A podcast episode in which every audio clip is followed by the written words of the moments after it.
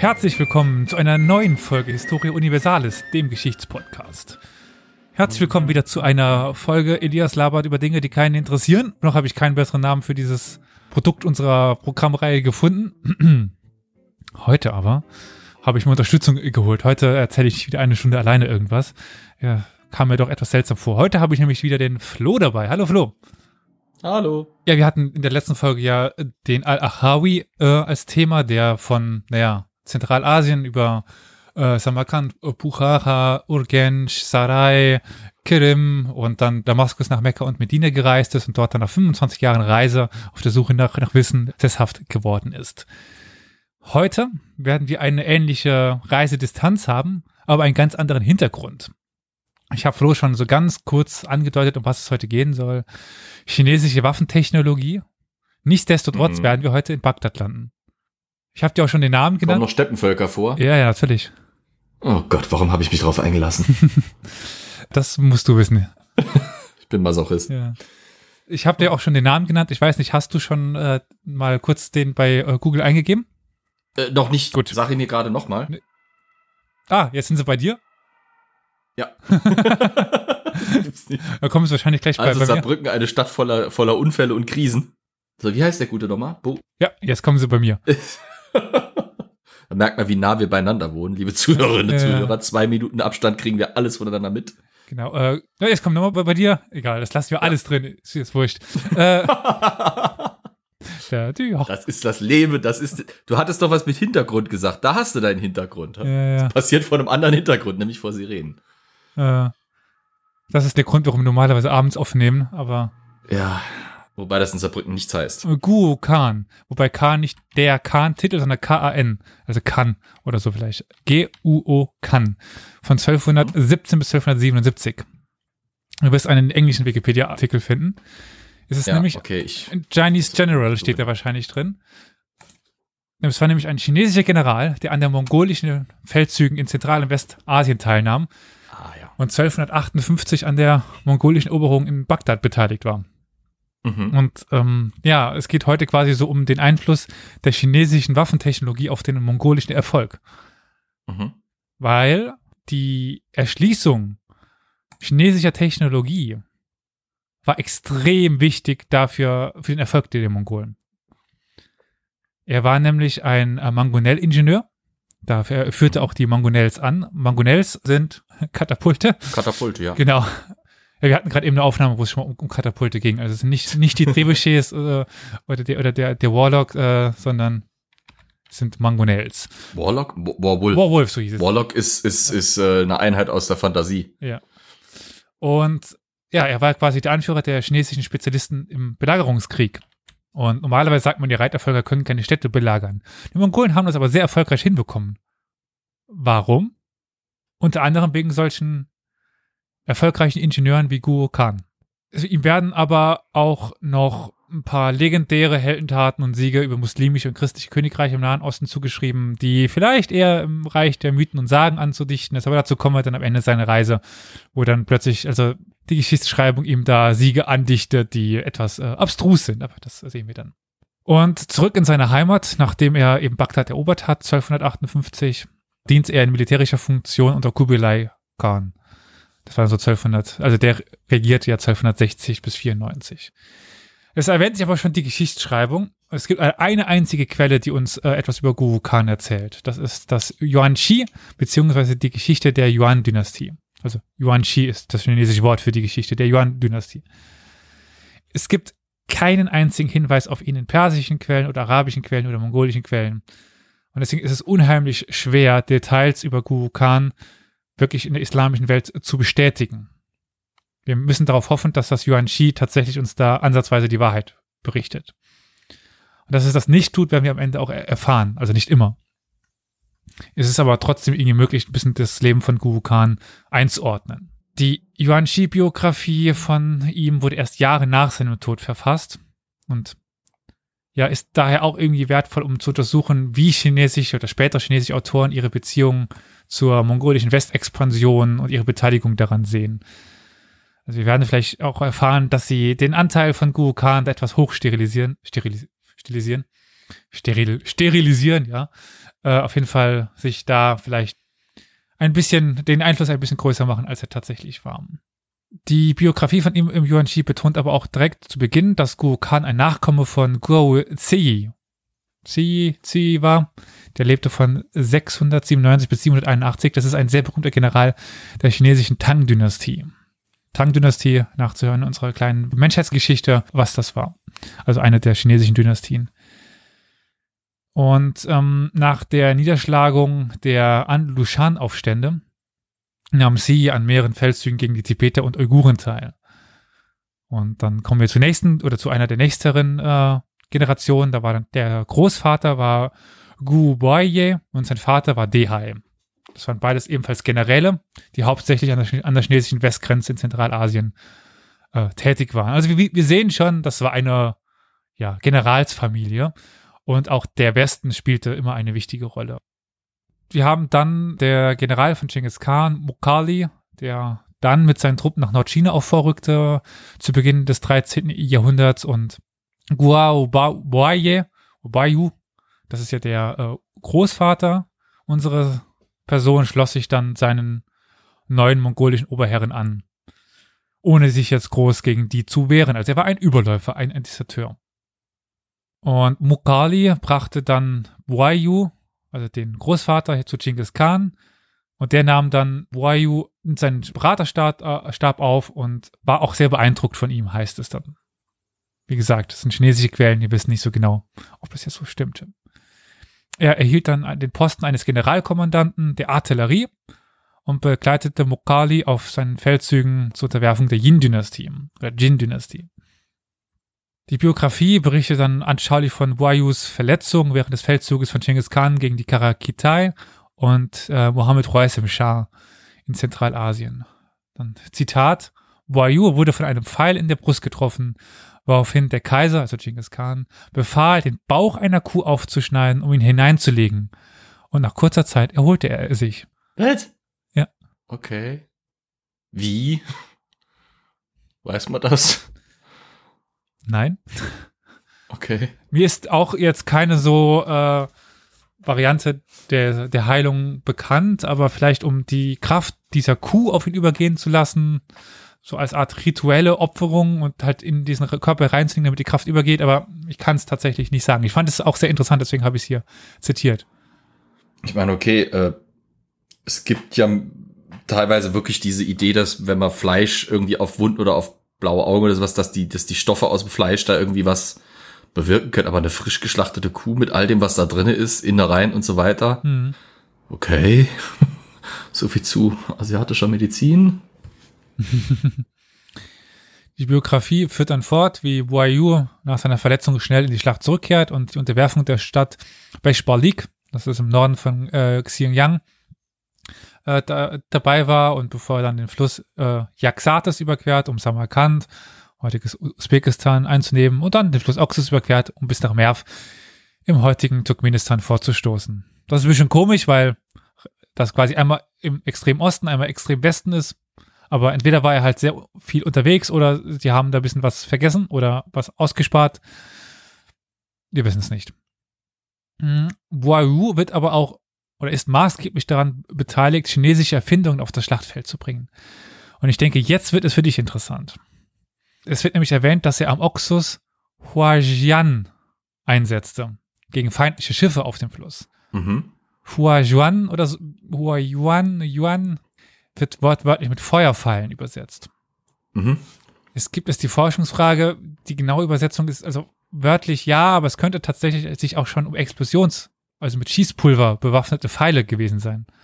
Schießpulverbomben, die eben eingesetzt worden sind, an Pfeilen, um dann eben über die Explosion die Schiffe in Brand zu setzen. Wäre tatsächlich möglich, gab es durchaus. Mhm. Ähm, Technik war dann normalerweise die, dass man mit einer, mit so einer, ja, eben, äh, ich nenne es jetzt mal einfach aus dem westlichen Kulturkreis Balliste, quasi als mit einer, ich nenne es überdimensionierten Armbrust quasi einen sehr schweren, bolzenähnlichen Pfeil verschießt, ähm, an den man ein zum Beispiel ein Ledergefäß. Ledergefäße eigneten sich perfekt äh, eigentlich dafür, weil sie äh, relativ äh, ja, zum gewissen Grad wasserdicht waren, relativ kompakt waren und äh, eben die Gefahr nicht bestand, dass er abrissen oder zerrissen beim Flug dran machte äh, mit einer Lunte. die man anzündete. Das war normalerweise dann eben Stoff oder ähm, Schnüre, die in brennbaren Flüssigkeiten gelöst, äh, quasi getränkt waren und die man dann quasi auf den Gegner verschoss. Der Pfeil blieb irgendwo stecken und explodierte dann möglichst kurz dann nach dem Eintreffen an seinem Ziel mit durchaus imposanter Wirkung und natürlich auch mit einer gewissen Splitterwirkung. Das, das gab es immer wieder. Was halt ein Problem ist, das ist auch so eine Forschungssache, nicht nur im, im Bezug auf asiatische Waffen, sondern allgemein die Prominenz und äh, Nutzbarkeit und Effizienz von, von Pfeil, Feuerpfeilen oder überhaupt von solchen Pfeilen, die irgendwas tragen sollten oder irgendeine so Brand- oder Explosionswirkung haben sollten, ist hoch umstritten. Ähm, gibt da immer wieder Versuche, die da große Zweifel an diesen, an der Effizienz dieser Waffen äh, aufkommen lassen.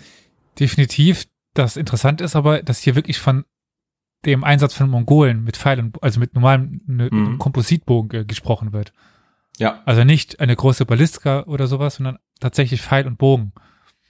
Ja. Das ist halt deswegen. Das, das, man kann das Grundprinzip natürlich von der Größe her variieren, wie man eigentlich möchte. Mhm. Ähm, natürlich, je kleiner das Ganze, desto kleiner auch die Wirkung. Aber natürlich, ähm, sagen wir mal, ich treffe mit so einem Pfeil, wo so eine kleine Ladung dran hängt, äh, einen Menschen mit einer Rüstung, die vielleicht der Pfeil alleine nicht so hundertprozentig durchschlagen kann, wo, die, wo, wo der aber drin stecken bleiben kann. Mhm.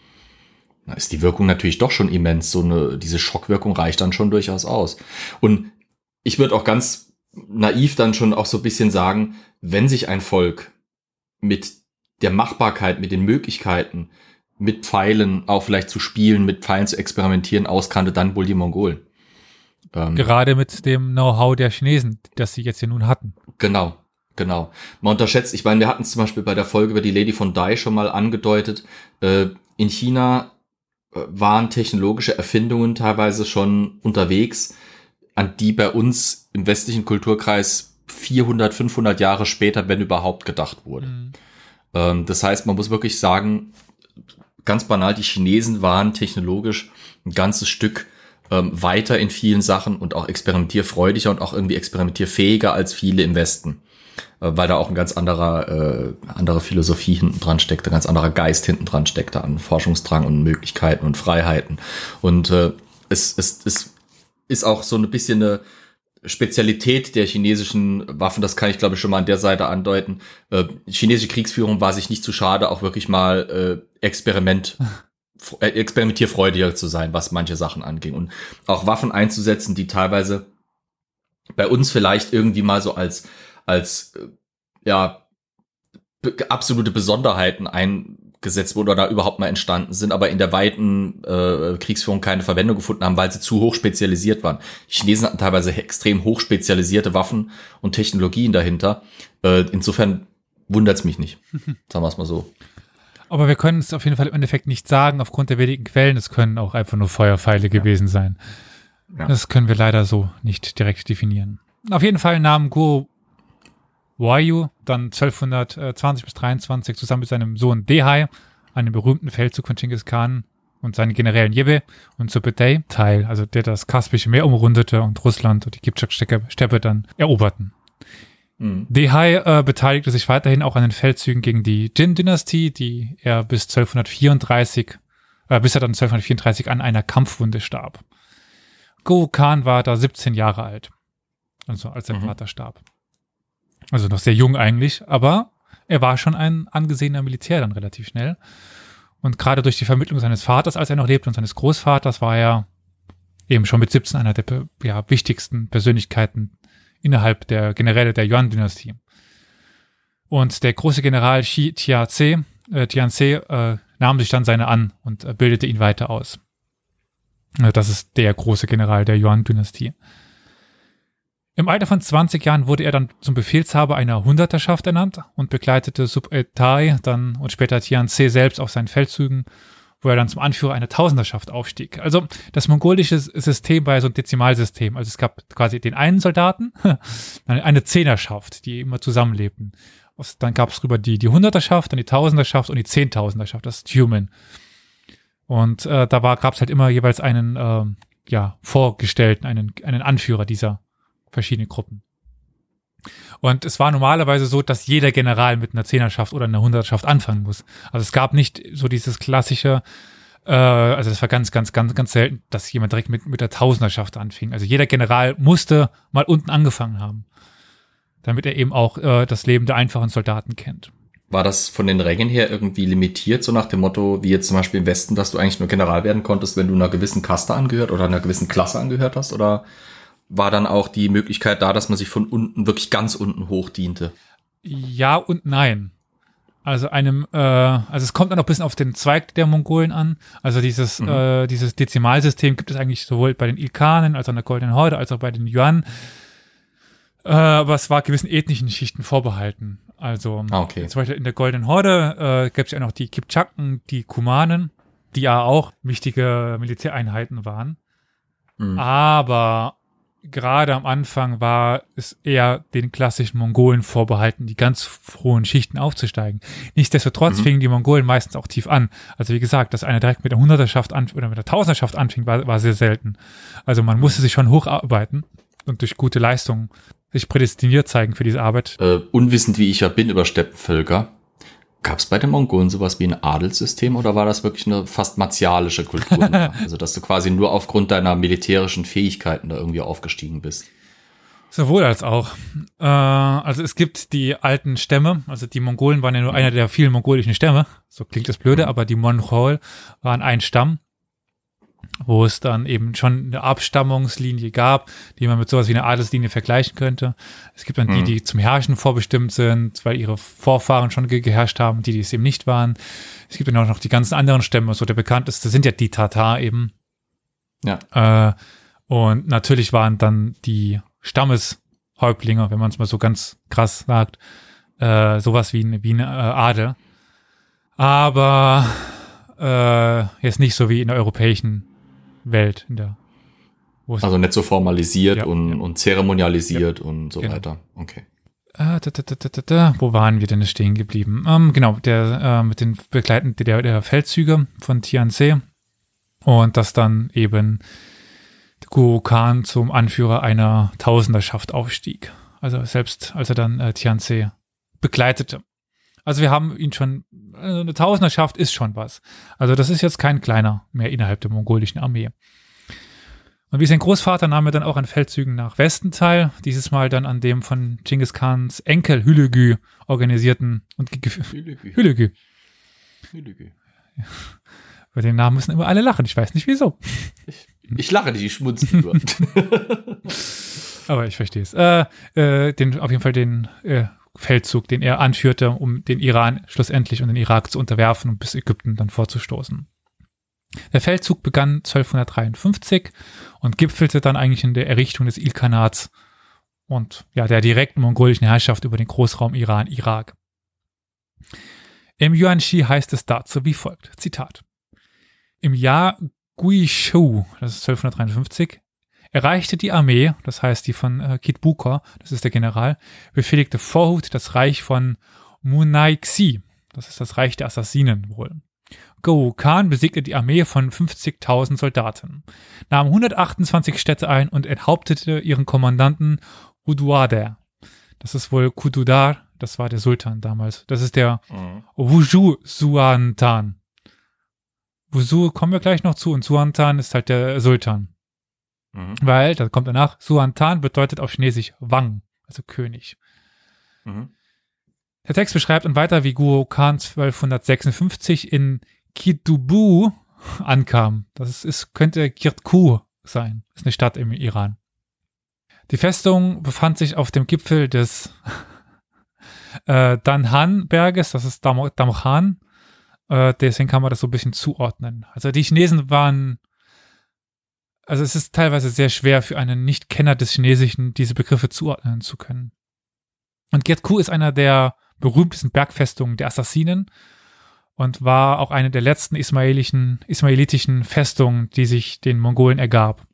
Sie hielt nämlich fast zwei Jahrzehnte lang stand den Belagerungen. Kennst du die, äh, die, die Geschichte der Assassinen gegen die Mongolen? Nicht wirklich. Also ich meine, Assassin ist ja so eine schwierige Kiste. Äh, ich gebe ganz ehrlich zu, ich kenne die ungefähre Wortherkunft mit den Hashashin, also mit diesem auch die ist selbst umstritten. rituellen. Ja, ich weiß, dass die umstritten ist, das ist Ja, das ja. Problem. Und ansonsten kenne ich halt Assassinen vor allem Assassin's Creed. aus Assassin's Creed. Ja. ähm, ich weiß, dass sie halt hervorragende Strategen und äh, Attentäter wohl waren, Hm. was aber auch historisch wieder umstritten ist. Ah, Und dass sie irgendwie so eine religiöse, Maka- äh, fast wie ein Orden oder eine ja, Sekte ja, ja, innerhalb des Islam waren. Innerhalb des schiitischen Islams, also das waren Ja, die Ismailiten. Und dass sie halt Burgen hatten und dass sie dann äh, später auch noch im Zeitalter der Kreuzzüge irgendwie so ein bisschen mythifiziert wurden. Aber ansonsten, ganz ehrlich, nicht viel. Genau, also wichtig ist halt, dass sie eine religiöse Sekte waren, äh, dass sie die Attentäter auch waren. Gut, sie hatten auch eine Armee, aber das war nicht dafür, wofür sie berühmt waren oder berüchtigt waren. Ja, ja. Äh, sie waren halt politisch sehr intrigant, weil sie eben von, auch von Sunniten umgeben war und sich gegen die so ein bisschen ausspielen Mhm. mussten. Und sie hatten sehr gute Festungen. Also es war jetzt nicht so, Das, das war ich auch noch. Die Assassinenfestungen sind so eine Besonderheit innerhalb der arabischen Hm. Burgen beziehungsweise Festungsbaukunst. also es war jetzt nicht umsonst, dass sie eben da zwei Jahrzehnte lang den Mongolen widerstehen konnten. Äh, Die hatten halt äh, sehr gute Befestigungen. Der, Aber zwei Jahrzehnte ist schon heftig. ja, Ich kenne wenige Belagerungen, die so lange gegangen sind. Wirklich als richtige Belagerung. Ja, habt ihr den Befestigung, den äh, Gerd Kuh, diesen Berg zugeschickt? Ja. Äh, wenn man, wenn du dort ähm, das, diesen, diesen Berg Ah, okay, siehst. gut, wenn ich das dann sehe, ja, okay. Das hat dann sowas wie, ähm, ah, verdammt, gerade eben vergessen, Israelis, also Ähm, Juden gegen Römer. Äh, wir haben Genau. eine verkackte Folge dazu. Alzheimer trifft mich so früh. äh, äh, äh, äh, äh, ja, nicht nur, nicht nur dich, ich habe die Folge gemacht. Als Räuberkönige werden wollten. Da ist die. Ich halt, Was gibt's da nicht? Das Ah. ist doch eine der Belagerungen überhaupt. Ähm, äh, Masada. Gott, das ärgert mich das mit. Masada! Ach Gott, danke. Gott verdammt, das, das wollte mich nicht an. Erinnert mich an Masada, weil Mm. auch so ein Tafelberg Ja, ja. äh, mit, mit diesen, eigentlich mit dieser natürlichen Uneinnehmbarkeit quasi schon. Da brauchst du auch dann, das ist das Spannende, also für die jetzt, die natürlich das Bild nicht vor Augen haben, kann man mal sagen, also die Burgen, um die es da meistens geht, sind nicht in unserem klassischen Sinn notwendigerweise Burgen. Das sind ganz oft auch einfach äh, Gebäudekomplexe, die durch ihre Lage auf solchen Tafelbergen, wo es wirklich, also nicht übertrieben senkrecht runtergeht an den Seiten, ähm, uneinnehmbar sind. Das heißt, die brauchen nicht unbedingt 50 Meter hohe Mauern, wenn's, um um es jetzt mal völlig zu überspitzen, oder riesige Bergfriede oder sowas in Richtung. Die brauchen einfach nur an strategisch oder taktisch günstigen Stellen an diesen Bergen, an den Zugang zu diesen Bergen, Tunnel, Tore, einzelne kurze Mauern, um wirklich so gut wie uneinnehmbar zu sein für Gegner. Also, Das macht diese Burgen halt im Ganzen aus. So spannend. da gab es auch noch Mauern dazu. Also, das ist das, also, das war halt wirklich fast Ja, unannehmbar. Natürlich, also die, wie gesagt, Mauern auf jeden Fall. Halt nicht so, wie wir es jetzt im westlichen Kontext von Burgen kennen, also dass man da eine 10 Meter hohe Mauer mit, mit Schießscharten und einem Wehrgang oder sowas braucht.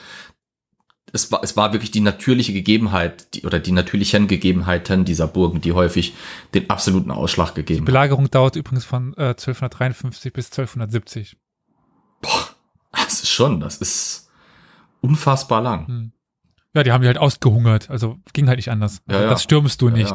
Außer du machst wie, wie die Römer und baust einfach eine Rampe dran. Ja, aber das, da brauchst du dann halt aber auch das gesamte Know-how und das gesamte logistische Vermögen eines römischen Imperiums, um sowas hinzukriegen. Und das hat halt nicht jeder. Ne? Also ich sehe auch gerade die, die Selbst Höhen. chinesische Ingenieure haben da ein Problem. Ja. 1525 Meter. Ja. Das ist schon hoch. Und groß genug hat, also sechs, sechs Kilometer Umfang hat diese, äh, diese Feldspitze. Das heißt, wenn die Personenzahl da oben sich in Grenzen hält, kann man dort oben tatsächlich auch, äh, wenn man zum Beispiel Zugang zu tiefen Frischwasserbrunnen hat, äh, notfalls Landwirtschaft betreiben. Man kann Tiere dort halten und wenn man dann stark rationalisiert und äh, wirklich jeden Rationiert. Quadratmeter, der verfügbar, äh, was habe ich rationalisiert gesagt? Ja, ja, das ist, äh, Man rationalisiert die, die Rationen. Ja. Ja, man rationiert die Ernährung und rationalisiert die, das System der Ernährung.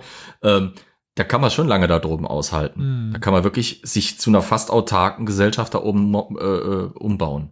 Ja, also das ist definitiv ein interessantes äh, Kapitel dieser Belagerungen. Äh, Da gibt's einige dieser äh, Assassinenfestungen, die echt lange Widerstand leisten konnten. Mhm. Da wird aber der Bericht ein bisschen ungenau, weil äh, der Bericht behauptet dann, dass äh, Guo Khan Teil dieser Belagerung war, aber gleichzeitig ist er auch dann bei Bagdad dabei und er hat 1256 äh, mit Miaminis eine andere Festung noch kapituliert haben, äh, kapitulieren lassen haben sollen. Also pff, er kann sich jetzt nicht dreigeteilt haben.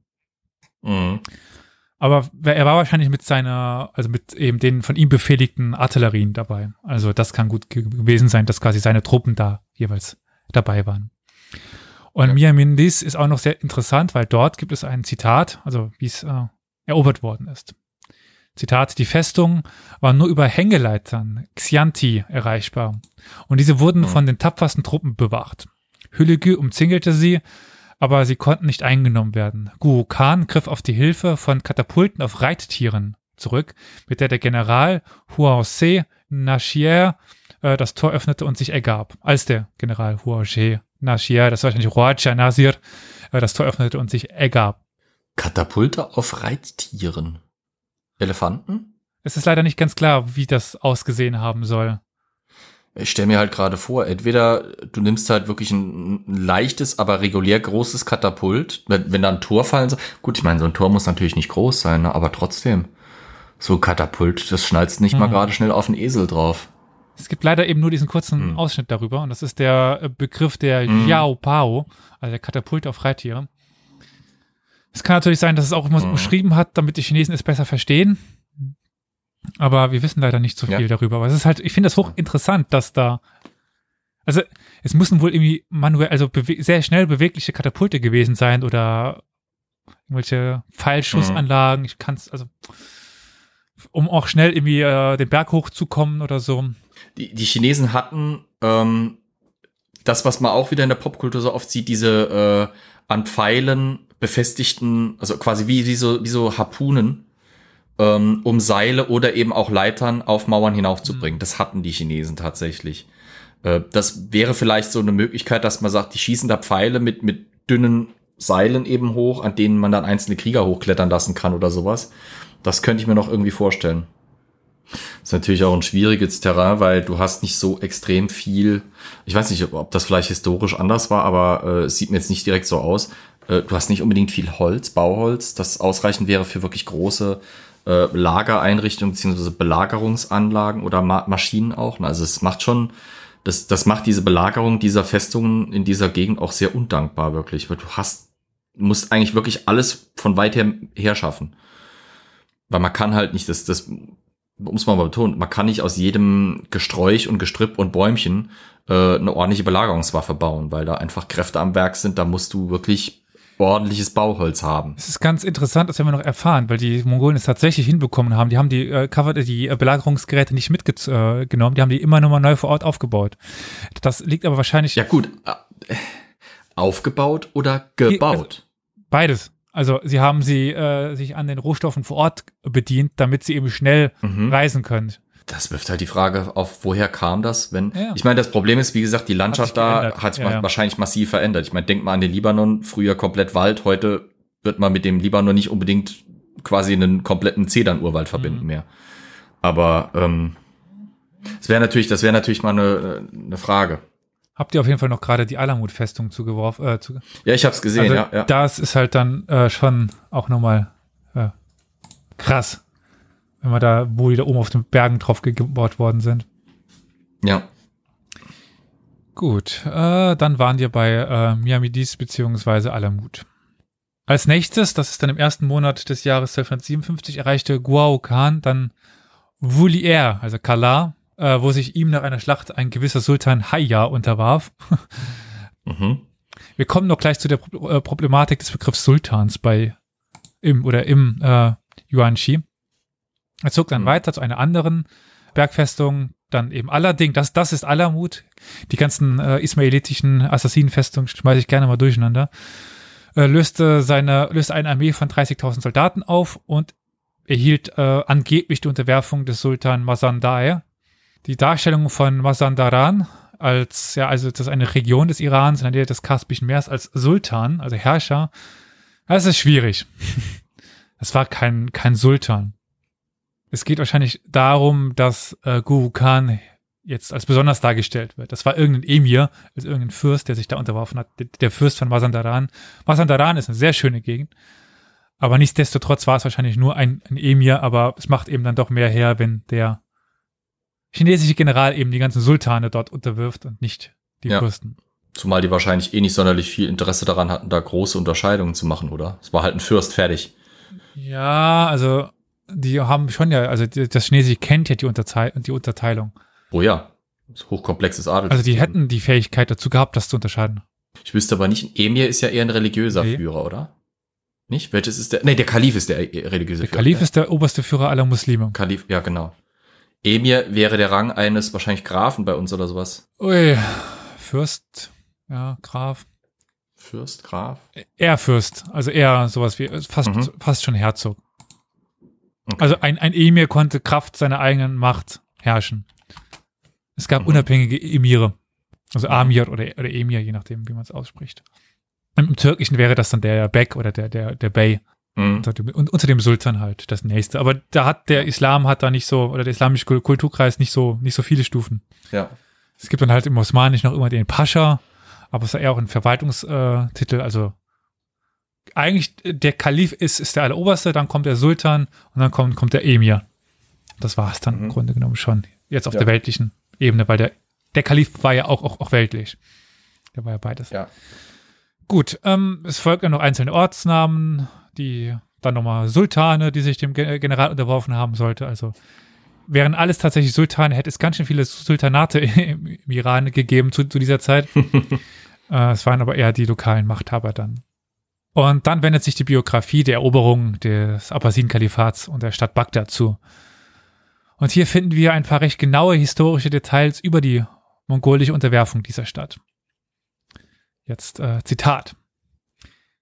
Da war der große Staat der Xirong, das sind die westlichen Barbaren, das ist so eine Bezeichnung für alles, also alles, was im Westen China war. Ja. 8000 Li, Li ist eine Maßeinheit, wo Vater und Sohn einander seit 42 Generationen gefolgt waren und seine siegreichen äh, Truppen 100.000 zählten. Als Guru Khan ankam, besiegte er 70.000 ihrer Truppen und massakrierte ihre westliche Stadt. Dann besiegte er die, die östliche Stadt. Zwischen den beiden Städten lag ein großer Fluss, der Tigris. Guru Khan baute im Voraus eine schwimmende Brücke, um die Flut abzuschneiden. Die Stadt wurde besiegt und der Sultan Khalifa Khalif, Khalif, stieg in ein Boot. Mhm. Aber als er auf, das, auf, den Fluss schaute, sah er, dass die schwimmende Brücke ihn abschnitt. Also ging er selbst zum Tor der Armee, also das Lager, um sich zu ergeben. Sein, also des Kalifen ehemaliger General Saudaya, das ist Tuada oder der Adawada, floh und äh, Guru Khan verfolgt ihn. Als die Sonne unterging, wollte die gesamte Armee anhalten und ein Lager aufschlagen. Aber Guru Khan hörte nicht auf ihn und zog noch zehn Li weiter. Dann hielt er an. In der Nacht regnete es heftig an der Stelle, an der er zuerst gehalten hätte wollen, stand das Wasser mehrere Meter tief. Am nächsten Tag nahm Guru Khan den äh, Dawadar, al-Dawadar, den Suadar gefangen und enthauptete ihn und erbeutete über 300 Städte. Hm. Die Beschreibung ist ganz interessant, weil es tatsächlich äh, fast exakt die äh, 42 Generationen, wie viele Kalifengenerationen es gab. Also die wussten scheinbar sehr gut Bescheid. Es sind äh, ja. 39. Die Einnahme der westlichen und der östlichen äh, Stadt stimmt auch so eigentlich überein mit anderen Aufzeichnungen. Also Bagdad wird durch einen großen Fluss über, also durch den Tigris äh, durchflossen, weshalb es tatsächlich eben diese östliche und westliche Stadt gab. Und der Kanzler des, Kal des Kalifen, das ist der Dawadar, den gab es auch tatsächlich und er wollte tatsächlich auch mit einem Boot fliehen. Also das stimmt so alles. Mhm. Und die, diese Festnahme ist dann vielleicht äh, dann doch eher mythologisch, also dass dann äh, äh, Go Khan ihm nachgestellt hat, ist uns so nicht überliefert in anderen Quellen. Aber es macht aber gute Propaganda, mhm. weil äh, was, was mir direkt aufgefallen ist, ist, Gurkhan ist ja ortsfremd. Ja. Ja hat aber offensichtlich die Weitsicht, das wird er impliziert, äh, an der Stelle, wo er ursprünglich lagern will, dann doch nicht zu lagern, weil er scheinbar ahnt oder durch Späherbericht oder durch Ortskundige irgendwie mitbekommen hat, dass dort die Flut eventuell eine Gefahr sein könnte. Also da wird ja irgendwie schon auch impliziert für den, für den aufmerksamen Leser, mhm. der Typ weiß, was er macht und ist ein brillanter Stratege. Also selbst wenn es nicht stimmt, ist es natürlich ein super Narrativ, um die militärische Überlegenheit und Fähigkeiten dieses Mannes äh, zu loben und hervorzuheben. Mhm, ne? Genau. Schöne äh, Propaganda im 13. Jahrhundert. ja. Und zwar mit ganz einfachen Mitteln. Da brauchst du gar nicht mehr zu sagen, aber es ist schon quasi vieles impliziert, dass man dann direkt äh, auf dem Schirm haben mhm. kann. Die Biografie von ihm liefert dann noch farbenfrohe Beschreibung der exquisiten Reichtümer Bagdads, behauptet darüber hinaus, dass Guru Khan einige der verschwenderisch schönsten Gegenständen, darunter eine Laute und einen äh, Korallenleuchter, zurück nach Hause gebracht hätte. Die Biografie fügt noch eine eingespielte Geschichte über die mongolische Eroberung Bagdads, ja, also fügt der gut eingespielten Geschichte einige Details hinzu und schreibt, Zitat, dann besiegte Guru Khan Bagdads östliche Stadt, die eine Palasthalle hatte, die ganz aus schwerem Sandelholz gemacht war. Sie fing Feuer und brannte nieder und der Geruch des Feuers konnte hundert Li weit gerochen werden. Er erhielt als Beute eine 72-seitige Laute und einen Fuß fünf, äh, ein Fuß, einen fünf Fuß, einen fünf Fuß hohen Korallenleuchter. Der Hinweis auf das Sandelholz leitet äh, das ja, Thema des unvergleichlichen Reichtums des gerade eroberten Reiches so ein bisschen ein. Äh, Sandelholz war damals in ganz Eurasien ein teures und ein, ein begehrter Rohstoff, der dafür bekannt war, seinen Duft jahrzehntelang zu behalten.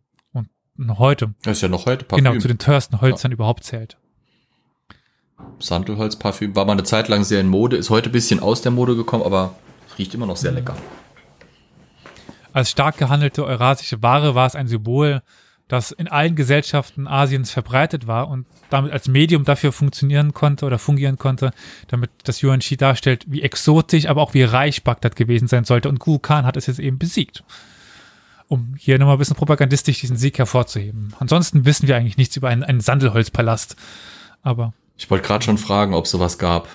Das äh, wäre auch nicht für die, Bag äh, für die Kalifen bezahlbar gewesen die äh, hohen und großen Zeiten waren dann doch vorbei. Die 72-seitige Laute, äh, übrigens verdammt viele Seiten, aber das ist, also Laute muss man sich eher wie, wie so eine äh, Harfe vorstellen. Und der Korallenleuchter wurden dem Text dann zufolge nach China transportiert. Diese, in Anführungszeichen, Laute könnte eine arabische Ganun gewesen sein, die erstmals im 14. Jahrhundert bezeugt ist und mit äh, die Ganji oder die Ganin, Gajin eng mit der persischen Sansantir verwandt. Das heißt, Ganun, Ganin oder Sansantir, das sind so lauten Hafeninstrumente im arabisch-persischen äh, Kulturkreis. Sie wird dann aber mit den Fingern gezupft und äh, ja, wird als äh, Pieper bzw. Laute be bezeichnet.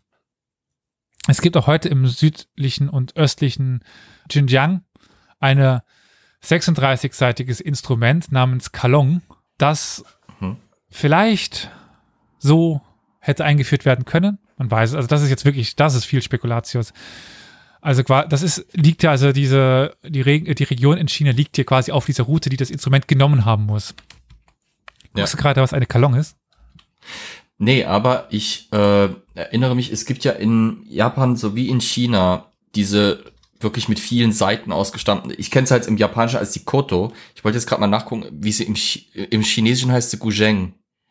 Das ist halt auch so eine, ähm, ja, ich weiß nicht, Zitter fast könnte man schon fast. Es ist so ein, es ist so ein Seiteninstrument mhm. mit einem Holzkorpus und relativ vielen Seiten. Ich wollte jetzt mal gerade gucken, ob, nee, aber das ist schon älter. Ja, das ist jetzt auch keine große Erfindung, äh, so. Also. Nee, ich hätte, ja, ich, ich hätte es halt spannend gefunden, wenn das jetzt, äh, weil ich es nicht mhm. wusste, wenn es jetzt zufällig so gewesen wäre, dass diese, äh, wie, wie heißt es, Ga, Ga, Gajun? Äh, die Ganun, Gajin, Ganun. Santir. Vielleicht irgendwie da, das, ich hätte es jetzt irgendwie schön gefunden, wenn das mal ein Impuls gewesen wäre, der zum Beispiel aus dem Arabischen ins Chinesische gegangen wäre, aber verdammt, ins, wie immer, die Chinesen ins Japanische meinst du, oder? Überhaupt. Äh, hm. Fast alles, was ja im Chinesischen gelandet ist, ist ja später dann auch im Japanischen irgendwie als Versatzstück gelandet, ne? In abgewandelter eigener Ausprägung, aber ich hätte es mal als Impuls in die andere Richtung nett gefunden, weil der Klassiker ist ja immer, in China wird was erfunden und ein paar hundert Jahre später kommt dämlichen Europäer halt auch mal drauf, das vielleicht auch zu versuchen. Ähm, in dem Falle wäre es halt schön gewesen, im arabischen Raum wird was entwickelt, es geht nach China und entwickelt sich von dort aus dann zu was, aber naja. Schön wäre es gewesen. Gut, der Korallenleuchter, der wäre ja mit 1,7 Metern äh, sehr beeindruckend gewesen. Und Korallen sind tatsächlich sehr teuer damals gewesen. Hm, noch heute. Ja, und in China erst recht. Und ähm, es war eigentlich seit der Antike, also der chinesischen oder insgesamt, also damit wir eine Zeiteinteilung haben, mit den westlichen Regionen, einschließlich in Persien, so in Verbindung gebracht. Also daher kamen die Korallen. Und äh, ja. ja. Aus dem Roten Meer mhm. wahrscheinlich, ne? Ja. Ich meine, das könnte schon durchaus sein. Es muss ja nicht unbedingt dann eine massive fünf Meter Koralle gewesen sein, die man da aus dem Wasser gezogen hat, aber aus verschiedenen, zum Beispiel roten, orangen oder pinken Korallen zusammengesetzter Leuchter. Mhm. Es gibt, es gibt ja aus dem Hoch-, Spätmittelalter und aus der Renaissance extrem viele, Euro, auch im europäischen Raum, äh, Korallen, Artefakte, Schmuck, mhm. Kunstgegenstände. Da, das ist schon was Beeindruckendes und was Wertvolles. Also es, es ist natürlich schon ein unheimliches Zeichen von Reichtum, wenn das Ding fünf Fuß groß ist ich, ich stelle mir gerade vor, wie das wohl ausgesehen haben mag. Das muss wirklich ein absolut beeindruckender Anblick gewesen hm. sein, wenn es das wirklich gab. Hm. Jetzt kommen wir aber ins Reich der Sagen und Mythen, denn das Yuan Shi behauptet nun, dass Guo Khan selbst dann einfach mal noch die Sultane von Mekka, Ägypten nur die Franken besiegt hätte. Was? Und ja, das wissen wir, ist falsch. Die Mongolen haben es nie über Syrien hinaus geschafft. Okay. Und selbst wenn wir mal annehmen, dass die Mongolen unter Guru Khan vielleicht die geografischen Ausprägungen nicht ganz checkten, haben sie keines dieser genannten Gegenden fest unterworfen. Ich, es gab Antiochia, was tatsächlich in den Konflikt geraten ist, aber nicht die gesamten Kreuzfahrerkönigreiche. Also von den Franken in Frankreich ganz zu schweigen. Also bis dahin kam man nun wirklich nicht. Und auch die Schlacht bei Ein Jalut ist scheinbar vollkommen unbekannt. Also im Norden von, von Israel, also die Goliathsquellen. Übrigens mal wieder sowas typisch äh, Schönes für das Arabisch, also Jalut. Wenn man dann ein bisschen schreibt, also G-A-L-U-T. G, also ja, Goliath. genau, die Radikalen G-L-T. Goliath, Goliath hat man dann ganz schnell raus. Also da merkt man wieder, wie das Arabische funktioniert. Ich dachte mir eben noch, als du sagst, die Franken, klassischerweise wurden ja die Kreuzfahrer in der Levante alle als Franken abgetan. Deswegen dachte ich, aber gab's befinden wir uns da noch zu einem Zeitraum, wo wirklich maßgeblich die Kreuzfahrerstaaten, ich hab, erinnere mich gerade mal nur kurz an die Jahreszahl, bitte. Äh, 1260. Da war doch eigentlich schon nicht mehr viel los. Ja, die hier Küstenhalter. Ja, aber das, das war's mhm. dann auch. Die waren ja wirklich bis an die engsten Küsten zurückgezogen. Hm aber sie haben sie trotzdem nicht besiegt. Also.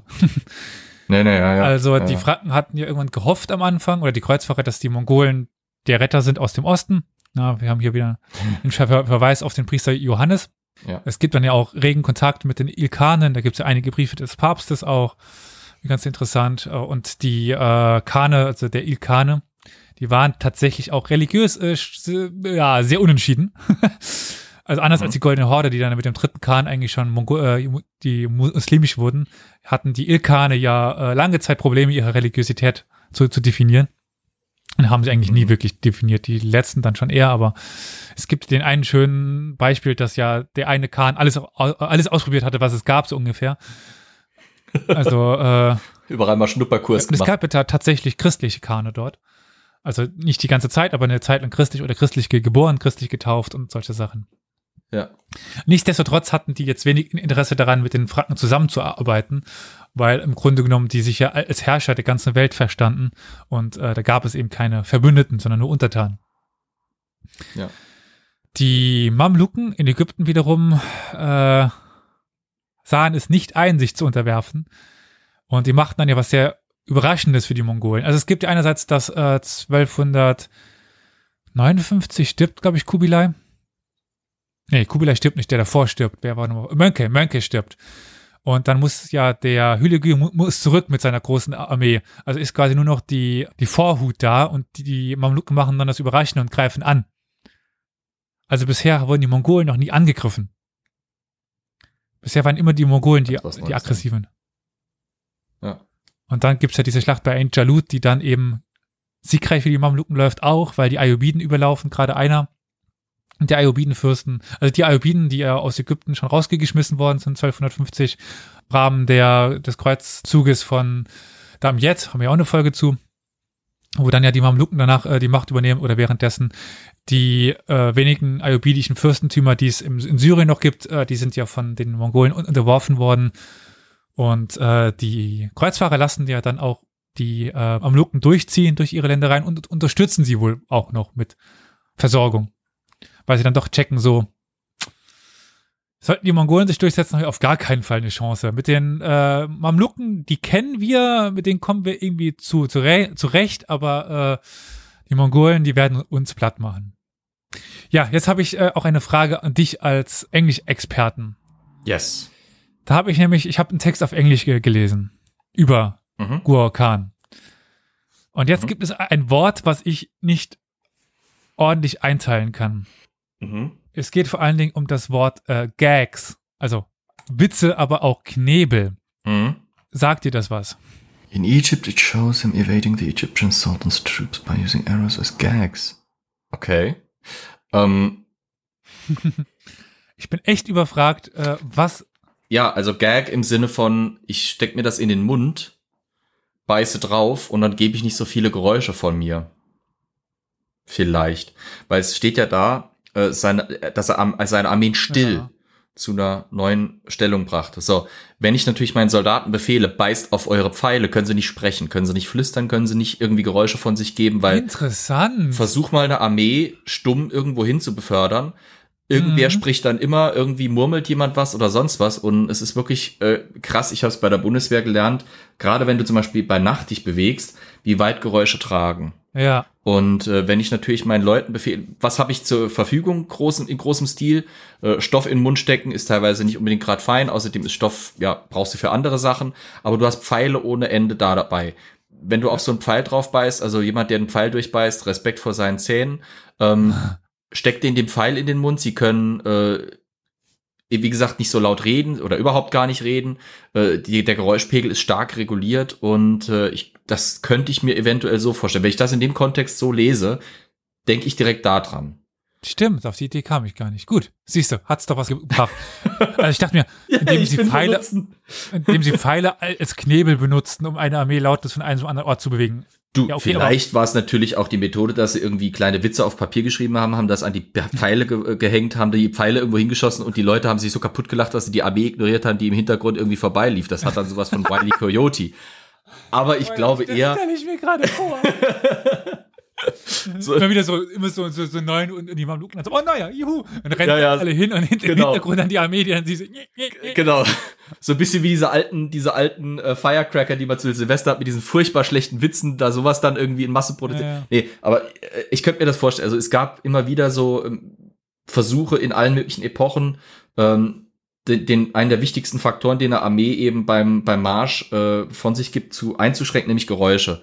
Du hast jede Menge Leute, die gleichzeitig laufen, du hast jede Menge Tiere, die unter Umständen gleichzeitig laufen, die Vibration, aber du hast halt vor allem auch Stimmen. Du hast Rufe, du hast Keuch, du hast Husten. Ähm, du hast einfach Geräusche, die Menschen von sich geben, die identifizierbar sind und gerade, wie gesagt, bei Nacht oder in sehr unbelebten Gegenden, wo halt wenig Geräuschpegel ist, äh, weit tragen können. Und dann ist so eine Möglichkeit, eben die Leute in, wirklich tatsächlich zu knebeln, sodass sie eben keine oralen Geräusche produzieren können, ist eine Idee. Ist eine interessante Idee. Habe ich so äh, in der Praxis, in den Quellen noch nicht gesehen, immer wieder nur in Theorien gehört, die äh, zum Beispiel um Kriegsführung gemacht wurden, beziehungsweise äh, tatsächlich in der Form erst wieder in der Neuzeit. Ähm, aber das ist schon mal spannend. Also das äh, hab, ist spannend auch für mich, weil ich das erste Mal sowas aus dem Mittelalter mitbekomme. Und deswegen dachte ich, äh, frage ich, ja. ob du heute dabei sein willst, weil dann ja. doch das eine oder andere wahrscheinlich, äh, abseits von Steppenkriegern, interessant für dich sein. Ja, ja.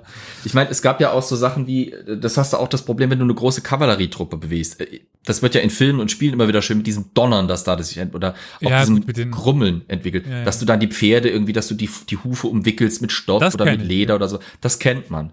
Mhm. Aber die Menschen, die ja auch Geräusche von sich geben, die Ausrüstung der Menschen, die Geräusche von sich geben, das ist natürlich auch nochmal ein wichtiger Faktor. Ne? Ja. Das Klappern von Waffen, das Knirschen von Rüstung, von Zaumzeug. Wenn das von einem kommt, ist das nicht so laut, aber wenn das von Tausenden kommt, ist es ein echtes Problem. Hm. Ja. ja, und ja, sind wir auch am Ende des westlichen, des Westfeldzuges von Guru Khan. Er geht nämlich jetzt wieder zurück und nach China und geht jetzt äh, an den Militärhof dort der Yuan-Dynastie und wartet jetzt ab, was nach Mönkes Tod passiert. Also obwohl er jetzt hier eigentlich so äh, beschrieben wird, als hätte er, hätte er quasi diesen westlichen Feldzug alleine ausgefochten und er wäre der kompetenteste General und Spezialist für die äh, Belagerungen. Und er nimmt jetzt aber plötzlich eine ganz andere Rolle ein in China, weil jetzt ist er eben nicht mehr der große General. Die haben dort noch größere. Ja. Hm. Lässt uns so ein bisschen zweifeln, ob er tatsächlich immer dafür verantwortlich war, was im Westen passiert ist. Erklärt aber, warum da immer wieder Propaganda auftaucht in der Narra in dem, im Narrativ. Er soll dann äh, Kubilai, das ist dann der Nachfolger von Mönke, mit Ratschlägen versorgt haben, wie man die Song in Südchina am besten erobern könne. Er wurde, da, er wurde dann stellvertretender Justizbeamter und im nächsten Jahr schlug er auf Empfehlung seines ehemaligen Gönners, also Xi Tianze, Aufstände in Anführungszeichen äh, nieder und drang tief in das Gebiet der Song ein, wobei er sogar Schlachtschiffe erbeutete. Das ist ja dann diese ähm, ah, ich kriege den Fluss nicht mehr zu zusammen, aber die Yuan machen ja dann einer der größten Fluss-Seeschlachten gegen mhm. die Song. Äh, sehr interessant auf jeden Fall. Und das zeigt aber auch, dass äh, sich Guo Khan und die mongolische Armee sehr schnell an die Gegebenheiten anpassen konnten. Äh, also dieses typische, was man jetzt hier, äh, der dritte Game of Thrones Vergleich, die, äh, die Nomaden dort, wie heißen sie nochmal? Die äh, Dothraki. Die Dothraki, die dann sich so vor Wasser fürchten, ja? Ja. Den, den Mongolen war das sowas von wurscht. Ja gut, ich meine, die Mongolen haben ja auch Japan invadiert. Erfolglos, aber sie haben es versucht und haben es gemacht genau. mit etlichen Schiffen. Die haben sehr schnell äh, gelernt, wie man äh, zu See kämpft. Ja. Und konnten dann auch die äh, Song zu, zu Wasser schlagen. Was natürlich eigentlich aus unserer Sicht vielleicht ganz banal, aber auch nochmal als Beweis dafür dient, dass offensichtlich die Mongolen nicht alles gemeuchelt haben, was ihnen vor die Flinte kam, also nicht vor, aber vor ihre Reflexbögen kam, sondern im Gegenteil, dass die clever genug waren, um sich das Know-how von unterworfenen äh, besiegten Völkern äh, zu, zu Nutze zu machen, weil das ja eben genau das ist, wodurch sie profitabel war. Ja, das äh, im Prinzip dieses äh, Widerstand ist specklos, assimilieren äh, und, und einbauen in die eigene Armee und dann halt eben deren technisches Know-how für die eigenen Zwecke nutzen. Das ist halt schon, das ist eine Kunst. Das, das hatten die ja perfektioniert mit, mit diesem Tumen-System, was ich schon angedeutet habe. Mhm. Also jedes, jede eroberte Stamm, Ethnie wurde auf die Tumen aufgeteilt. Ja. Aber so, dass man sie zersprengt hat, dass man eben Ketten ja. beendet hat. Ja, ja. Und dann aber die Fachleute natürlich äh, trotzdem weiter in den verschiedenen Tumen eben verwendet hat. Ja. Und auch Künstler und so weiter wurde alles dann nach Karakorum geschafft oder nach Samarkand oder so. Ja. Und Wissenschaftler und, und, und. Also, wenn du was konntest, dann hattest du eine sehr gute Chance, auch eine sehr gute Position zu erlangen. Und deswegen das sind ja auch viele übergelaufen. Nur wenn du es nicht getan hast, dann hast du ein Problem gehabt sehr passend, dass der englische Wikipedia-Artikel als letzten Abschnitt einen hat, der überschrieben ist mit äh, as an example of Mongol mer mer äh, meritocracy, also also quasi ja. ein Beispiel für mongolische äh, Meritokratie, also quasi eben diese das Belohnen von Fähigkeiten, die Aufstiegsmöglichkeit durch Fähigkeit innerhalb einer Gesellschaft. Und sagen wir mal so, wenn diese Reihe hier noch ein bisschen weitergeht, Elias labert über Dinge, die keinen interessieren, da gibt es noch ich habe noch keine schöne Abkürzung gefunden. Äh, ich würde es einfach dabei belassen. Das hat, das, der, der Titel hat was. Ja, ja.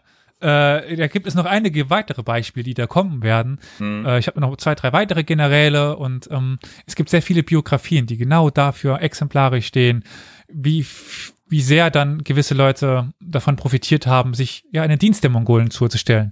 Und mhm. dann konnten die wunderbar aufsteigen als dann äh, Xi Tianze, das ist der prominenteste General der, äh, der Yuan und er war auch Staatsmann und enger Verbündeter von Kubilai, äh, mit dem Aufstieg eines, naja, anderen Beamten dann in Ungnade fiel in den 1260er Jahren, fiel auch Guru Khan in, in Ungnade. Mhm. Und er trat dann auch nie mehr aus dem Schatten seines Gönners Xi äh, Tianze heraus. Es wird dann noch berichtet, dass er gegen die Inhaftierung eines Gesandten der Song protestiert haben soll und die Einrichtung einer Militärkolonie vorgeschlagen haben soll. Ja, aber so wirklich Erfolg haben sollte er nicht mehr. Er wurde dann jetzt klein gehalten.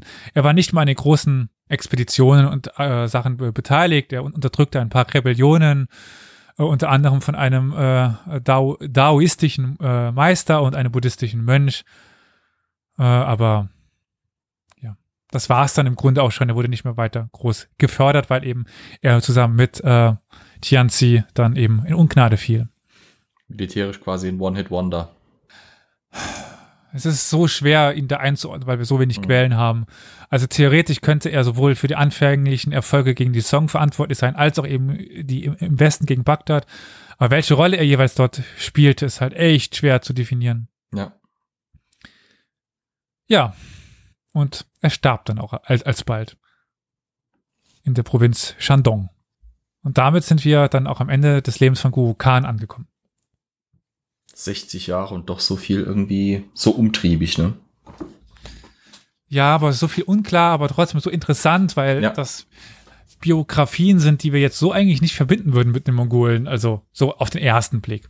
Wenn man denkt, die Mongolen erobern, ja, die Mongolen waren vielleicht der eine, aber die restlichen zehn waren keine Mongolen. Und es war eben nur dadurch möglich, dass sie sich eben Know-how reingeholt haben, dass sie Belagerungsexperten hatten. Wenn man sich anguckt, was für ein Problem die Hunnen hatten, äh, befestigte ja. Städte zu erobern. Wenn man genau. sieht, was für ein Problem die Osmanen am Anfang hatten, befestigte Städte zu, zu erobern. Die hatten sich ja nämlich auch das Know-how eingekauft. Also, ja, das ist ja der Trick dieser Reitervölker, die extrem stark auf dem Schlachtfeld sind, aber sobald es dann eben an das geht, was halt zum Beispiel im westlichen Kulturkreis sich ja dann durchgesetzt hat, nämlich eben das Zurückziehen in befestigte Anlagen, da haben sie halt ein Problem, weil dann funktioniert ihre Taktik plötzlich nicht mehr so wirklich, ne? Und manche Steppenvölker oder Stämme haben den, haben den Übergang dann hinbekommen, so wie es ausschaut, und manche haben es halt verpennt, ne? Und die, die es halt verpennt haben, hat die Geschichte sozusagen vergessen. Und die, die es halt eben erfolgreich geschafft haben, wie die Mongolen, die haben halt dann Weltreiche errichtet, beziehungsweise wie die Mongolen das größte Weltreich, das die Welt bisher gesehen hat. Oh, wait, das muss ich. Hm? Spoiler, hoffentlich hören. Naja, äh, es wird, es wird äh, danach ja, sein. Ich muss mal gerade was, was nachschauen. Es, die Folge wird ja wahrscheinlich nach dem Quiz erscheinen, was wir noch ah, aufnehmen ah, oh. werden. Oh. Äh, ich muss mal gerade reingucken. Da wird ja die Frage kommen nach dem größten Reich der Welt. Und es ist oh, tatsächlich ja. nicht das mongolische Reich. Nicht, sondern Nein, McDonalds? Das britische, das britische Kolonialreich. Ja, okay, ich, ja, ja. 23,84 Prozent der, der Weltfläche. Ja, richtig. Das, das britische Kolonialreich, ich meine jetzt, ich bezog es eigentlich eher so auf die Vorneuzeit, also quasi Antike bis mhm. Mittelalter. Das größte ja. Reich damals. In der Neuzeit ist klar, das britische, äh, überhaupt die Kolonialreiche waren dann deutlich größer als die meisten dieser klassischen Reiche, aber da reden wir ja auch nicht von einem kohärenten Reich. Ich meine, das zusammenhängende größte mhm. Reich der Welt ist, glaube ich, immer noch das mongolische, ja. weil äh, da waren halt keine, auf, keine Meere. Auf Platz zwei. Genau, genau. Also das hat 16,11 Prozent der Weltfläche. Ja. Äh, umfasst dann das russische Kaiserreich, aber das werden wir ja in der Folge dann auch besprochen haben wahrscheinlich. Ja. Äh, ich bin mal gespannt, äh, wer diese Kategorie holen wird. ja, wir werden sehen. Ja, wir, werden es gesehen haben. tun werden, tun sollen, können, tun vielleicht eventuell müssen. Was ich da auch krass finde, was ich weiß nicht, ob ich das in der Folge da ansprechen werde, aber wenn es nach Bevölkerung geht, ja. was denkst du, ist, ist denn das äh, Reich, was die meiste Bevölkerung hatte? Da kommt das äh, Mongolenreich nämlich, boah, an 1, 2, 3, 4, 5, 6, 7, 8, 9, 10, 11. Stelle. 25, der größte Bevölkerung ist natürlich die Neigung, also China anteilig. oder Indien zu sagen. Anteilig, an der Weltbevölkerung. Anteilig. Ja. Dann wieder aus britische. Nee. Nicht? Das ist sogar an, an 12. Stelle mit 23,1 Prozent nach den Mongolen. Beschiss. Okay, dann, ja, wie gesagt, dann würde ich halt als nächstes irgendwie China oder Indien irgendwas tippen in der Richtung. Äh, die Qing-Dynastie, Qing, Qing-Dynastie, ja, äh, 36,6 Prozent. Hm. Die beiden noch davor stehenden sind halt verdammt schwer äh, zu, zu definieren. Hau raus. Sassaniden und Achaemeniden. Sassaniden Ach. werden hier mit, mit, ein, mit 37,1 äh, Prozent angegeben und die Achaemeniden mit 20 bis 44 Prozent der, der Weltbevölkerung. Okay. Aber das ist halt so. Ohne jetzt wirklich ein Experte für beide zu sein, würde ich sagen, gewagt. Aber okay. Okay. Ja, wenn die Sassaniden halt Ägypten, äh, Anatolien, Persien, Iran, Irak bis nach Indien reinreichen, das ist schon. Es kommt halt viel. halt immer auf die Zeit an, ne? weil ich meine, 70. Jahrhundert, war, ja. Ja, ja, in, zu der Zeit war halt in China auch schon hm. verdammt viel los. Ja, was soll's. Bin ich, wie gesagt, kein Experte dafür. Ich bin zwar skeptisch, aber ich weiß lass auch nicht, mich da gerne eines Besseren belehren. Ich guck mal gerade, äh, wo ist nur der 18, 18, 18, 18 largest empires per percentage of world population in Guinness World Records. Mhm. Okay. Ja, egal, wir werden ja wahrscheinlich in der Quizfolge drüber gesprochen haben werden. Genau. Sein. Ich würde sagen, an dieser Stelle bedanke ich mich für das Durchhalten in einer weiteren Folge Elias labert über Dinge, die keinen interessieren. Ich bedanke mich bei Flo für seinen wertvollen Input, gerade das mit den Knebeln. Was äh, Fragen davor standen, mir ihr dachte, hä? Das verstehe ich jetzt nicht. Und es lag nicht an meinem Verständnis des Englischen, sondern an meinem Verständnis des Textes, was es nicht besser macht. Na toll, Und egal. militärischer Äh, Taktik dahinter, ne? ja. Äh, Wie es schon Tradition ist bei den äh, Folgen, keine lange Abmod. Ich freue mich auf ein nächstes Mal reingehauen, reingeschauen. Wieder. Genau. Geht auf unsere Website, da findet ihr eh alle Infos, die brauchen wir nicht mal runter zu beten, denke ich mal. Historia-universales.fm, da habt ihr alles fertig aus. Bis zum nächsten Mal. Danke, Elias. Mich hat's auf jeden Fall interessiert. Also wenigstens einen hat's. vielleicht- Kannst du vielleicht den Titel ändern in Dinge, die, die Elias und diesen Nerd da, Flo, interessieren, aber sonst irgendwie keinen. Aber wir haben trotzdem Spaß dran. Oh Gott, das wird la Gut. echt langsam länger. Dinge, die Elias, äh, die keinen interessieren, außer Elias und einen komischen Nerd. Und wir hatten trotzdem Spaß dran. Ja, gut, das, äh, Du, das ist, im, das ist im Stile historischer äh, Paper-Überschriften, die teilweise auch völlig ausarten, weil sie zu deskriptiv sein müssen und äh, Ja. insofern fertig passen. Naja, bis zum nächsten Mal. Hoffentlich hören wir uns bald wieder und äh, macht's gut. Jo, ciao.